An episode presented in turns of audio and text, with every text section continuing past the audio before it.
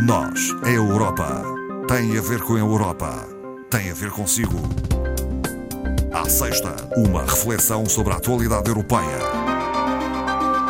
De volta com Nós a Europa, conversamos com a doutora Ana Rita Barros, formadora do Centro de Informação Europeia Jacques Delors. Muito boa tarde. Muito boa tarde, Ana Marta.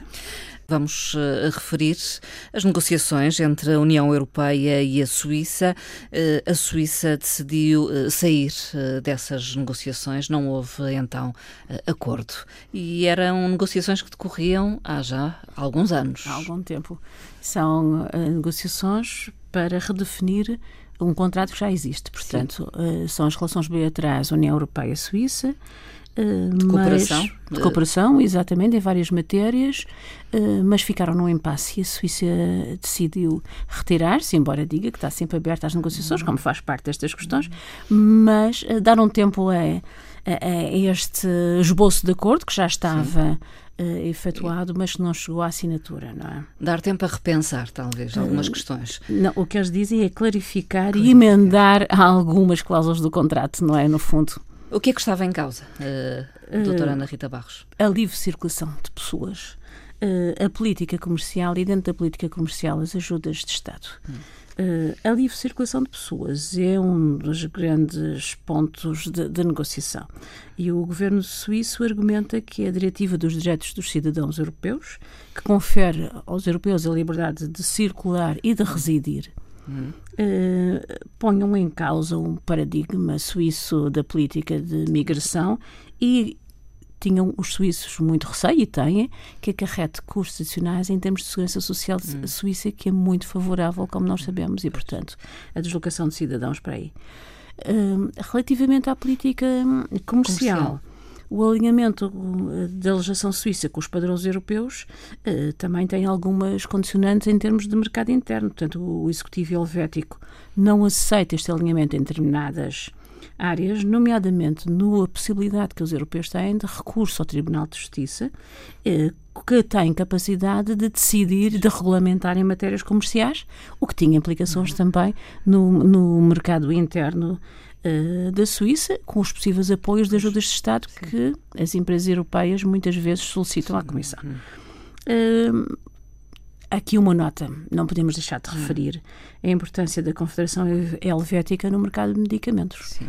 Uh, é um mercado importante para a União Europeia. Muito, uh, muito. nós sabemos. A Basileia, a Basel, nós se vermos nos medicamentos, grande parte vem daí, ou pelo menos as patentes vêm daí. Uh, o que já aconteceu que na passada quarta-feira, quando esta situação ocorreu, os dispositivos médicos suíços eh, tenham, não estejam agora em conformidade com as regras de regulamentação europeia. europeia, exatamente porque também nessa própria quarta-feira a Comissão eh, publicou uma legislação mais robusta em termos de dispositivos médicos, uhum. o que uhum. faz com que esses dispositivos, todos nós conhecemos, eh, não estejam de acordo com as regras e não possam Sim. ser comercializados no mercado europeu. Também uma pequena nota para a, a, Suíça, que é o quarto parceiro comercial em termos de importações e exportações da União Europeia. Uhum. Uh, importante, não é? Importante. E também uh, o facto de na Suíça residirem 1 milhão e 400 mil europeus, europeus. e na Europa 400 mil uh, suíços. Portanto, estas negociações vão ter, com emendas uh, e com algumas clarificações, uh, ter alguma continuidade. Sim, têm que ser retomadas a breve prazo, sim, sim. acredita. É apenas um interregno, vamos acreditar que sim. Sim, então. e para exatamente haver ajustamentos, não é? Sim. Outra questão de que se falou muito eh, nos últimos dias uh, tem a ver com a aterragem forçada de um avião comercial na Bielorrússia. É um incidente muito para além daquilo que se pode considerar um incidente diplomático. O avião ligava duas eh, cidades europeias. europeias. E, segundo o líder bielorrusso, que é firme nas suas afirmações, como nós sabemos, Sim. foi uma provocação planificada do Ocidente. Ele nunca se refere à União Europeia, como aqui já dissemos, Sim. não é? É, é o Ocidente. O Ocidente, a Europa e os Estados Unidos, está, está tudo lá. A provocação planificada e uma guerra híbrida para estrangular o seu país. Hum. Portanto, ele é muito duro, hum, não está provado, olha, é também aqui com a intervenção da Suíça, Sim. digamos, porque o mail tenha surgido da Suíça, a Suíça diz que não, que não emitiu, e ele diz que sim, que recebeu, e que, portanto, o que está em causa foi evitar uma tragédia aludindo à suposta explosão uh, do avião, uhum. com, segundo ele, com com dispositivos dessa natureza a bordo. Enfim. E atribui a culpa então ao jornalista, ao jornalista foi detido posteriormente, e, na, após a aterragem. Ele nunca voo. se refere ao jornalista explicitamente. Não. Uh, mas refere-se sempre à segurança do seu país e às ameaças ao Estado bielorrusso. Uhum. Tanto é que o, o jornalista está detido sem acesso a advogado, como uhum. nós sabemos, eh, enfim, com muitas consequências. Grande parte das companhias uh, aéreas é. europeias já não sobrevoam o espaço, isso tem custos adicionais. Hum para as companhias, como nós é sabemos. É uma questão de segurança também. Também. É? A própria Agência eh, Europeia de, de, Segurança Aérea já aconselhou não só as companhias europeias, não. mas todas, a evitar sobrevoar aquele espaço. Sim, não, não é? utilizar aquela rota. Exatamente. E para muitos tem custos adicionais. Tem, que não se podem, às vezes, refletir nas tarifas, porque algumas já estão adquiridas e outras também têm a questão da concorrência. Hum. Uh, também a União Europeia reunida em conselho extraordinário no passado dia 24, exatamente para decidir sobre esta matéria, eh, também já sancionou as linhas aéreas bielorrussas eh, não as permitindo aterrar em aeroportos europeus. Mas isto não chega, hum. nós sabemos que não, que não chega. Eh, serão tomadas medidas? Têm de ser tomadas medidas, aliás, a oposição bielorrussa pede isso, medidas hum. fortes e com consequências, uhum. mas nós sabemos que depois ficam muito, muito tenos. E temos que acompanhar hoje uh, a reunião entre os líderes russo e bielorrusso, a acontecer uhum. na cidade balnear de Sochi, para, segundo eles na agenda, tratar de questões uhum. económicas, e nós sabemos que estas questões económicas, enfim, podemos ler uma nova ronda de sanções que vai ser hum. analisada uh, parte a parte. Bielorrússia é aquele país fronteiriço com a, com a linha de fronteira externa da União Europeia e com a, e com a Rússia. É, é, mas é estratégico. Uhum. Tem uma população reduzida de 9,4 milhões, pouco menos do que nós em Portugal, mas já deteve 35 mil pessoas desde agosto passado, uhum. quando foram as presidenciais uh, bielorrussas, não é? Uhum. E, e, alguns deles têm acusação formada, como nós sabemos, não é? E, e têm recorrido a, a à força policial. Portanto, os métodos não são exatamente os mais aconselhados. Conta com algum apoio de Putin? Uh, Putin já veio ontem dizer se de facto foi em questão de segurança. a Bielorrússia só fez bem, não é? Uhum. Uh, também um outro evento que era europeu e estava marcado para a capital uh, Bielorrússia em junho era um campeonato, um campeonato de ciclismo uhum. que reunia 50 federações internacionais e que foi cancelado, foi cancelado. porque algumas federações começaram mesmo a dizer que não compareceriam. Uh, e depois uh, a organização teve mesmo que cancelar e andar à procura de alternativas, Sim. o que também é um prejuízo para o próprio uh, país.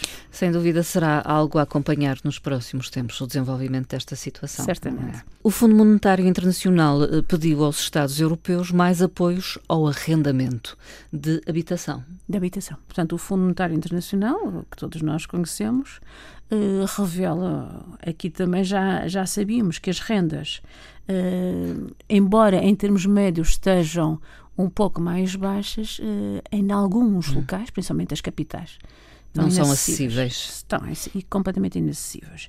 Porquê? Porque quem recorre ao arrendamento normalmente são grupos sociais muito específicos, ou hum. jovens, hum. ou então jovens, famílias sim. com baixos rendimentos e depois não têm acesso uh, ao mercado de arrendamento.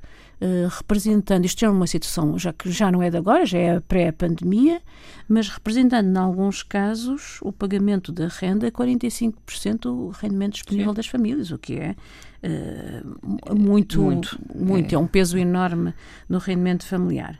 Uh, o que é que sugere o FMI? Uh, sugere, para já, a criação de apoios de curto prazo, hum. como indexados às famílias e não aos fogos, aos alojamentos. Hum. Porquê? Porque pretende, segundo o FMI, eh, pretende que esses eh, subsídios, que esses apoios sejam transponíveis, ou seja, vão Uh, sendo acompanhados pelas pessoas conforme a sua mobilidade geográfica. Uhum. Ora, é interessante, mas não é muito execuível Sim. na medida em que as políticas habitacionais europeias não são comuns. E, portanto, dentro do mesmo país, sim, a mobilidade sim. geográfica. De país para país, não é, não é extremamente. É fácil. difícil de colocar em prática, então. Muito, mas o Fundo Monetário propõe também medidas mais a médio e a longo uhum. prazo. É naqueles estados em que a habitação social não tem muito peso, que se reforce essa medida ou até que se aumente uh, os impostos e aí uh, sobre uh, as habitações devolutas uhum, ou, ou, não ocupadas durante longo uhum. tempo. São algumas medidas e propõe isto de imediato, tendo em atenção os planos de recuperação uhum. e resiliência. Portanto, aplicação de montantes, montantes desse plano. Uhum, sim, sejam já focados e orientados para estas áreas. Vamos voltar a falar do instrumento que é o SUR. SUR há uma uh, nova tranche disponibilizada para ser utilizada por uh, Portugal. Sim, enfim, uma tranche, é a sétima, disponibilizada esta semana, uh, num montante total de uh, pouco mais de 14 mil milhões de euros, em que Portugal é o terceiro beneficiário desta tranche, uhum. com 2.410 milhões, bastante. Uhum. Uh, Portugal, aliás, é dos maiores beneficiários, é o quinto maior beneficiário no todo Isso. europeu. Uh, já foi utilizado 90% deste fundo, portanto ainda existe 10 que os Estados podem recorrer a hum. qualquer momento. Não nos podemos esquecer que é um financiamento. Pela primeira vez, esta sétima tranche beneficia dois Estados que não tinham tido qualquer apoio. Até relembremos que, são a, que é a Bulgária e a Lituânia. Hum. Uh, relembremos que são apoios uh, para a redução do trabalho, portanto, para o emprego, layoff, trabalho parcial, mas também trabalhadores por conta própria. Portanto, compensação. Compensação. Digamos, face às perdas com Exato. a Covid-19. Exatamente, hum. e relacionadas com os apoios de Estado e, eh, portanto, às empresas e ao emprego, não é? Os Estados mais beneficiados no seu todo foram a Itália e a Espanha, como era óbvio, uh, nesta situação. Eh, doutora Ana Rita Barros, vamos falar do funcionamento do certificado digital Covid. Podemos voltar a lembrar o que é que é e em que moldes vai funcionar? É, é um documento eh, comum, portanto estandarizado a todos os Estados-membros com a finalidade de facilitar as deslocações no espaço europeu, contemplando três aspectos fundamentais. Eh, a pessoa que foi vacinada, que testou negativo ou que recuperou do Covid, COVID nos últimos uh, seis meses. Cada Estado irá emitir, irá emitir. Uh, um certificado. Quem tem uh, a autoridade para emitir hum. são os Estados Nacionais, através dos seus hospitais, centros de saúde hum. ou autoridades sanitárias. Hum. Mas será comum na sua forma? Na sua forma é comum, hum. exatamente. Identifica o titular uh, na sua situação. Uh, além disso, é gratuito.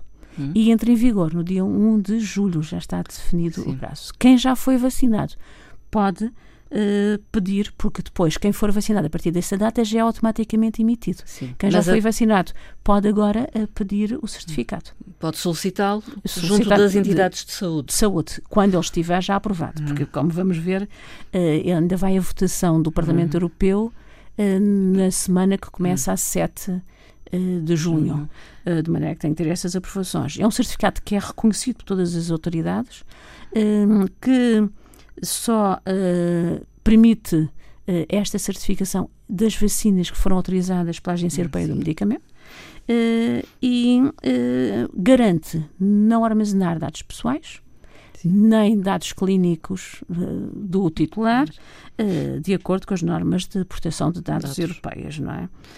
Uh, portanto, importante. Muito importante. Para a uh, circulação de pessoas uh, nos Estados da União Europeia, para um possível gozo de férias. e para, para as grandes mobilidades que existem de pessoas que trabalham num Estado e vivem e no, outro. no outro. Porque é muito normal no centro Sim, da Europa. Até dia a dia deslocam-se. E até levam os filhos, o que é o caso dos alemães e dos franceses relativamente ao Luxemburgo. Sim. Os filhos frequentam a escola onde os pais estão a trabalhar. Depois todos os dias regressam a casa, que é ali ao lado, não é? Hum. Há consenso também em relação é, à implementação deste certificado deste digital. Certificado, que tem um prazo de validade só de 12 meses. Portanto, para o ano, um ano. estaremos certamente a falar novamente ou da Ou talvez não necessitamos um, veremos. O veremos. Tempo, o tempo dirá. Veremos. Uh, um último tema tem a ver com uh, alguns dados do Eurostat a propósito dos ganhos médios horários na União Europeia. São dados anteriores à pandemia pandemia, portanto, dados apurados relativamente a 2018, e, e variam não só da ocupação, para ocupação, mas também de Estado para Estado. Hum. Relativamente à, à, à, ocupação, o topo da escala é, é, é, preenchido pelos dirigentes, não é? E a parte inferior, é, portanto, é preenchida pelos, pelos trabalhadores indiferenciados, hum. serviços de limpeza, auxiliares na, na área da alimentação, uh, vendedores da rua. Ou seja, as, as uh, profissões mais bem remuneradas e menos bem remuneradas. Hum. Exceto na Dinamarca, que é interessante, Sim. onde os funcionários de limpeza ganham mais que um vendedor de balcão ou oh. que um comercial Sim. de uma outra área qualquer. Enfim, países diferentes. Os valores horários variam, claro, de, de, de país para país. país. Em termos médios, o topo e a base têm uma relação de triplo. Ou hum. seja, os salários horários do topo são três vezes mais em termos médios europeus do que os da base, hum. com algumas exceções. Uh, os que uh, esta diferença é muito acentuada, que é o caso de Chipre, hum. onde o topo ganha mais cinco vezes do que a base, logo seguido por Portugal, com quatro vezes e meia. No extremo oposto estão os países nórdicos. Portanto, grandes discrepâncias. Grandes discrepâncias, principalmente a Dinamarca, hum, onde sim. quem está no topo, embora ganhe muito, muito mais, mais do que a média europeia, só ganha duas vezes mais do que quem está na base uh, destes escalões. Portanto, o hiato é bastante menor nestes países nórdicos, um pouco pela cultura e, e pelo espírito que nós já Não, conhecemos claro. uh, destes países. Doutora Ana Rita Barros, a finalizar, uma referência uma referência, não em uma vez frase. De uma frase. Exatamente. é, é, o aniversário do Manifesto Ventotene, que é um manifesto que está relacionado com uma ilha italiana, onde esteve exilado Altiero Spinelli, um europeísta convicto, e uma ilha que fica entre Nápoles e Roma. Uh, onde escreveu uh, na, na, prisão este manifesto, uhum. que depois, mais tarde, foi utilizado, porque ele foi parlamentar europeu, uhum. Para fundamentar Uh, o ato único europeu que deu origem à abertura de, de fronteiras, fronteiras, e à criação do mercado interno. Uhum. Portanto, as ideias do, do Spinelli eram mais ambiciosas, era de criar uma hum. Europa supranacional, portanto, um governo comum. Hum. Nós não chegamos a tanto, mas abrimos fronteiras, temos Sim. um mercado comum e temos alguns uh, esforços ainda para fazer nesta uhum. Europa que devia de ser comum uh, em muitos aspectos. Uh, por isso é que o manifesto é mais conhecido por chamar por uma Europa livre e unida uhum. do que o manifesto de Ventetone, mas faz agora, fez esta Sim. semana, 80, 80 80 aniversário.